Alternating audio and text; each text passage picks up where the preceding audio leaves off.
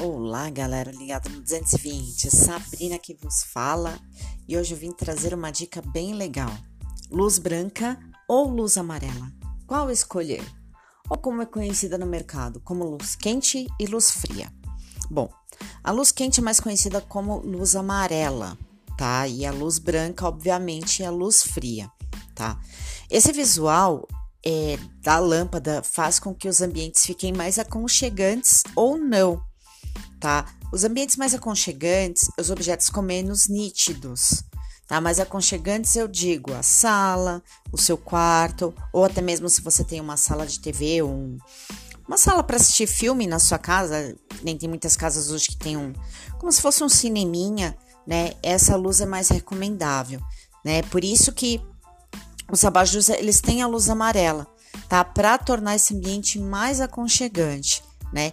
E a luz branca, ela deixa os objetos mais nítidos e as cores menos distorcidas, tá? Eu costumo dizer que é uma luz, uma luz de ambiente de atenção, tá? Vamos pôr no escritório ou uh, no, na sua cozinha, que você requer um ambiente, uma luz para fazer as coisas, no lavabo, até mesmo no banheiro, as mulheres se maquiarem, os homens fazerem a barba, enfim tá? Isso aí vai depender muito do jeito que você quer a sua casa, do jeito que você quer deixar o seu lar mais aconchegante, tá?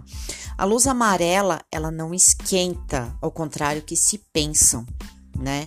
É, se você comprar uma lâmpada de croica, que eu explico futuramente o que vem a ser uma lâmpada de croica, ela sim esquenta, além de, do fato de você gastar mais, tá? Então, fica a dica aí. Sempre que for comprar lâmpadas, sempre de LED, tanto branca quanto amarela. Sabrina, eu posso alternar entre luz branca e luz amarela?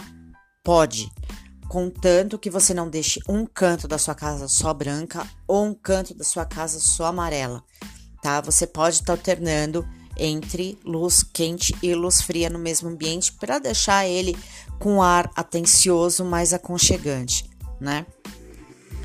E é isso, galera. Vim aqui trazer essa diquinha de hoje e logo mais trarei mais dicas, tá? Beijo a todos!